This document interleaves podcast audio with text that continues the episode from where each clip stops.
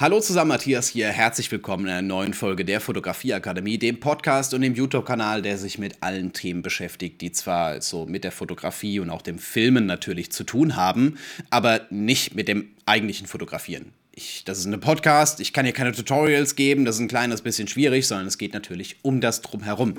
Und wir haben, ich habe in der letzten Folge, in der vorletzten Folge müsste es zeitlich gesehen sein, aber in der letzten laut Aufnahme, ähm, habe ich ein euch die Möglichkeit gegeben, Fragen zu stellen. Und äh, ein paar davon sind richtig cool. Ein paar passen hier überhaupt gar nicht rein. Also schön, dass man, äh, also dass äh, der Stefan was zum Thema Licht lernen möchte. Das ist super geil, aber das kann ich nicht in der Podcast-Folge machen. Wobei, wenn du das in dem Moment hörst, ich habe nagelneu eine, eine Licht-Masterclass, wo es nur fünf Stunden und nur ums Thema Licht geht. Ich muss ja auch mal ein bisschen Promotion hier reinbringen. Ähm, heute habe ich so ein bisschen äh, das Klischee-Thema eigentlich. Ähm, der Moment. Der Joshua hat gefragt, warum sollte ich für Porträts eine Festbrennweite anstatt einem Zoom-Objektiv nehmen?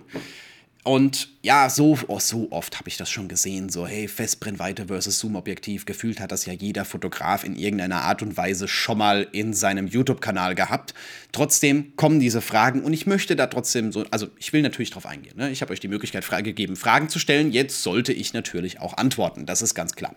Ähm, auch wenn es eher auf YouTube was zu suchen hat als hier in diesem Podcast. Trotzdem, ähm, es ist zum Teil auch eine philosophische Frage, sage ich ganz ehrlich. Du musst nicht äh, eine Festbrennweite nehmen. Es ist vollkommen egal tatsächlich.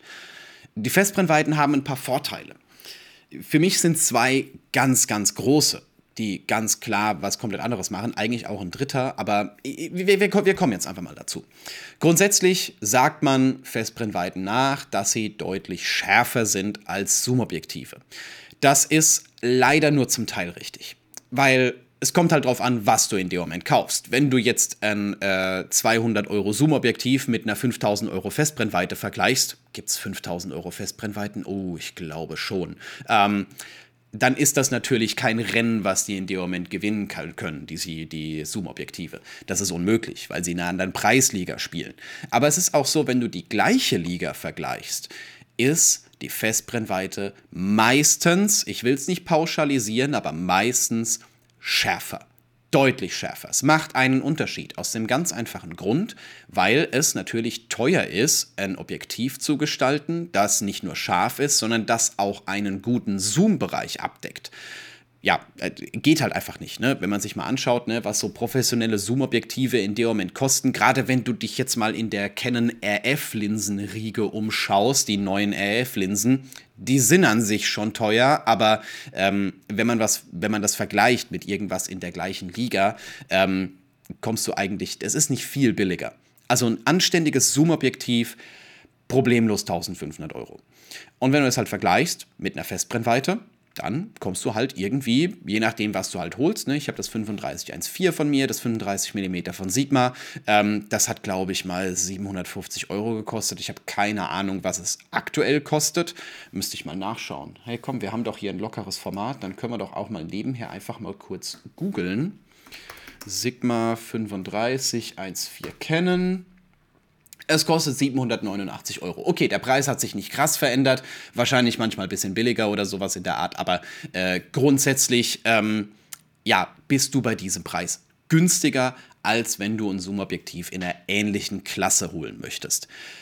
Weiterer Vorteil selbstverständlich, du kannst die Blende deutlich weiter aufmachen. Das heißt, du kriegst für Porträts einen deutlich unschärferen Hintergrund. Äh, bedingt, ja, weil eigentlich nur der Schärfebereich kleiner wird und wenn du dein Motiv nur vor, den, vor die Wand stellst, dann kann das trotzdem scharf sein. Es hängt so ein kleines bisschen drauf, davon ab, wie man es in dem Moment fotografiert, aber grundsätzlich der Schärfebereich geht deutlich kleiner, weil Zoom-Objektive ja Platz brauchen, um den Zoom in irgendeiner Art und Weise unterzubringen. Dementsprechend kann die Blende sich nicht so extrem weit öffnen und das sorgt halt dafür, ne, wenn, man es mit Zoom-Objektiven vergleicht, die meisten Zoom-Objektive, wenn sie gut sind, haben eine Blende 2.8. Es gibt auch welche mit Blende 2 und ja, ich gehe von Vollformat aus. Für APS-C gibt es ja das äh, 1835 von Sigma Ich glaube, es war es 1835, 1635. Ich weiß gerade nicht genau, irgendwas in dieser Variante, durchgehende Blende 1.8 und trotzdem Zoom-Objektiv. Ähm, geht halt aber nur für APS-C. Auf die Vollformatkameras passt es nicht drauf. Also aus Vollformatseite gesprochen, weil ich mit Vollformat fotografiere. Ähm, ja, also, wir haben für das Ausbauen von dem Zoom eine bessere Qualität bekommen zu einem geringeren Preis mit einer deutlich größeren Offenblende. Das sind so aus technischer Sicht, sage ich mal, meine Vorteile von, Zoom, von Festbrennweiten gegenüber Zoom-Objektiven. Jetzt gibt es noch einen weiteren.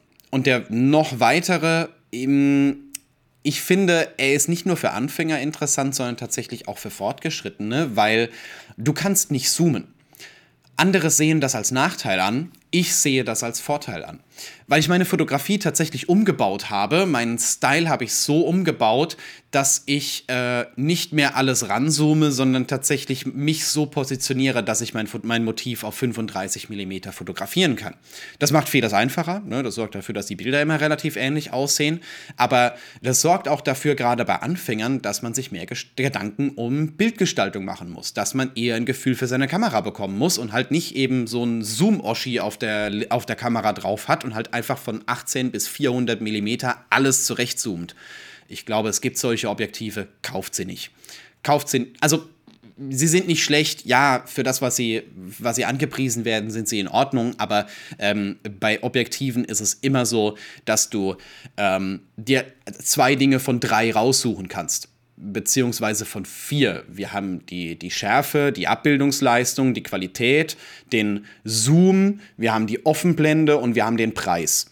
Und es gibt kein Objektiv, das billig ist, einen großen Zoom-Bereich abdeckt, eine krasse Offenblende hat und auch noch scharf ist. Diese Kombination existiert nicht. Das ist physikalisch unmöglich. Die eierlegende Wollmilchsau haben wir nicht im Bereich der Objektive.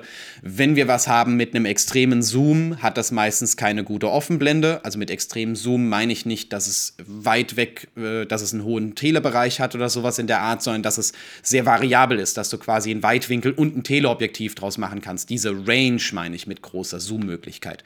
Ähm, ja, auf jeden Fall, äh, wenn es einen großen Zoom hat, hat es meist nicht so eine große Offenblende und äh, meistens auch nicht so eine geile Schärfe im Vergleich zu Festbrennweiten. Und äh, ja, wenn es halt ein bisschen Zoom hat und eine große Offenblende, wie beispielsweise, äh, warte mal, das ist das 2870 von Canon. Was wollen Sie dafür aktuell haben? Äh, 2870 von Canon, durchgehende Offenblende von 2. Herzlichen Glückwunsch, das kostet dreieinhalbtausend Euro. Ähm, also du merkst schon, ne, es gibt nicht alle vier Kategorien. Du kannst manchmal froh sein, wenn du zwei bekommst. Dafür geht dann, gehen dann halt die anderen beiden nicht mehr, ne? wenn du geile Schärfe, Offenblende und äh, ja, äh, Zoom-Bereich haben möchtest, ist der Zoom-Bereich nicht so extrem, aber der Preis halt meistens relativ hoch. Das gleicht sich aus. Es gehen nicht alle vier.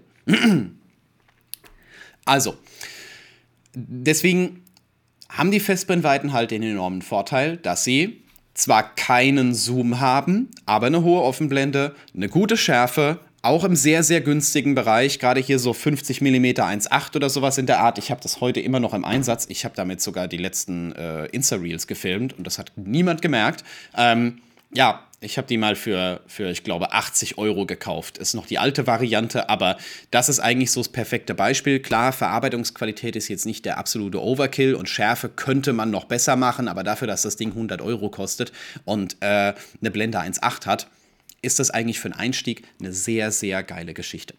Gut, deswegen sage ich jetzt Festbrennweiten. Gerade weil wir technisch andere Möglichkeiten haben als Zoom-Objektive für einen Preis, den man bei Zoom-Objektiven, ne, 2870 mit Blende 2 sind wir bei dreieinhalbtausend Euro, ne, für diesen Preis einfach nicht hinbekommen oder selten hinbekommen.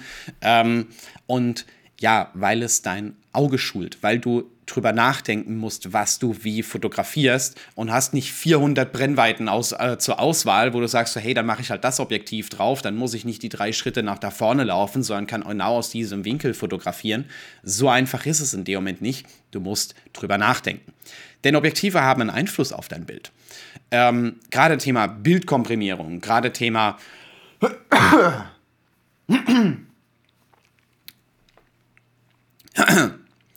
Denn Objektive haben einen Einfluss auf dein Bild.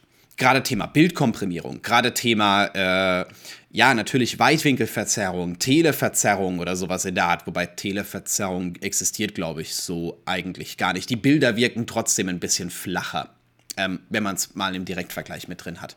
Und ähm, du kannst das so ein kleines bisschen, ich will jetzt nicht sagen vermeiden durch Festbrennweiten, aber einfach dadurch, dass du äh, was in einem mittleren Bereich nimmst, wo die meisten Festbrennweiten ja unterwegs sind. Also es gibt auch 600 mm Festbrennweiten, ja, aber die meisten sind eher so zwischen 35 und 85 gerade in der niedrigeren Preisrange ähm, und bieten dadurch eine richtig geniale Variante. Schöne Brennweiten für schöne äh, Porträts, ne? dafür sind sie in dem Moment ausgelegt, mit einem unscharfen Hintergrund zu einem Einstiegspreis, den man eigentlich ähm, ja, sich leisten kann sei es das 5018 von Canon, Nikon, was auch immer, Sony, ne, die haben ja alle so, eine, so, eine günstiges, so ein günstiges 50-Nifty, ähm, sei es, äh, dass man ein bisschen mehr Geld in die Hand nimmt und halt eine bessere, in Anführungszeichen, Festbrennweite holt, sei es das 8518, sei es ähm, sowas wie das 3514 von Sigma. Sigma hat haufenweise Festbrennweiten. Also die haben,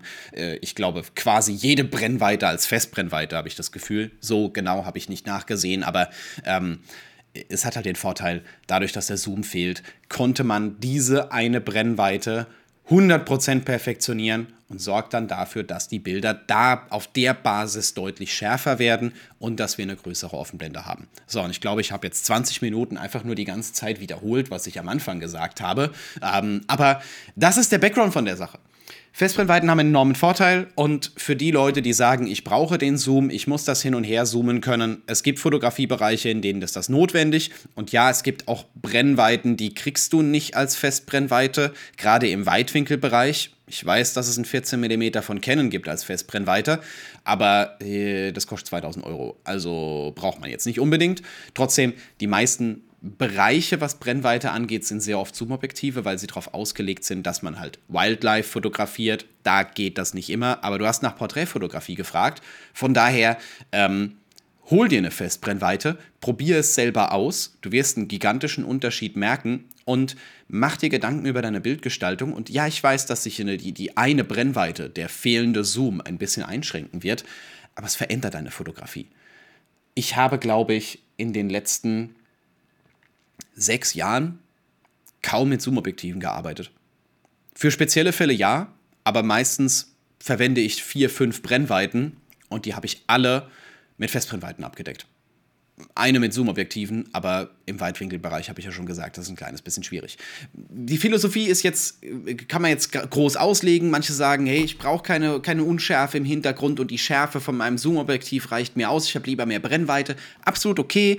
Ähm, ich finde, man sollte es trotzdem mal ausprobieren.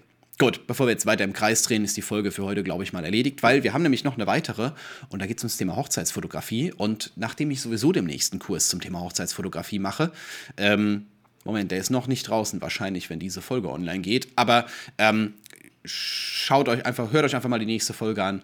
Da machen wir ein kleines bisschen was äh, für den Einstieg in die Hochzeitsfotografie.